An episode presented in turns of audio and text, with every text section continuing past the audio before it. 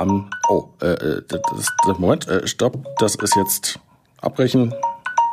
Das ist jetzt der, der, der Lüftungsalarm. Ihr kennt das ja aus der Schule. Ähm, alle 20 Minuten muss man lüften. Ich mache das hier auch im Studio mal schnell das Fenster auf, damit hier genügend Luft reinkommt. Oh, so. Ja, ähm, ähm, und äh, was kommt da angeflogen? Da kommt nichts angeflogen. Doch. Eine alte Bekannte kommt da angeflogen. Nämlich unsere Luftreporterin Mali. Sie ist die Taube. Und äh, ja, Mali, schön, dass du wieder hier bei uns zu Gast bist. Hallo Björn.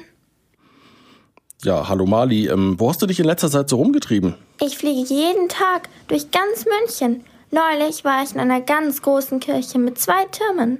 Hm, das muss die Frauenkirche gewesen sein. Aber rufen wir doch mal im Münchner Stadtmuseum an. Henning Rader arbeitet dort für die Ausstellung Stadtgeschichte und er weiß bestimmt am besten, wovon du sprichst.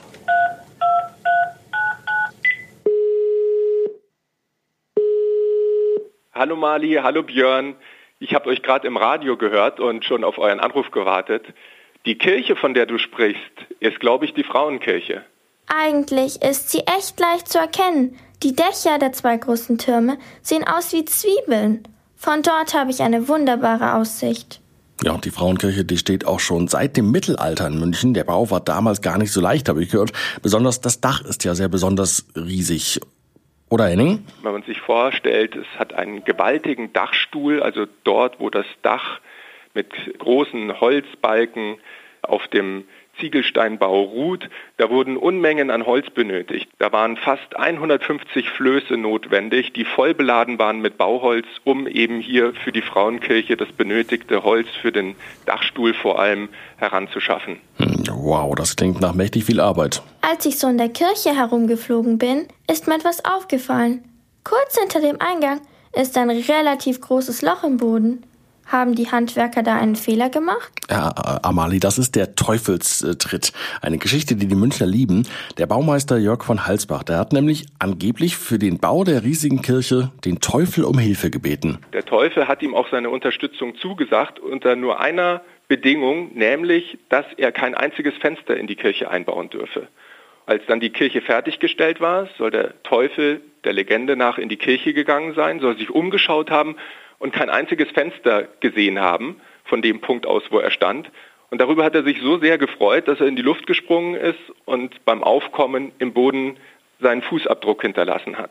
Aber die Frauenkirche hat doch Fenster. Das stimmt doch nicht. Was steckt denn da dahinter?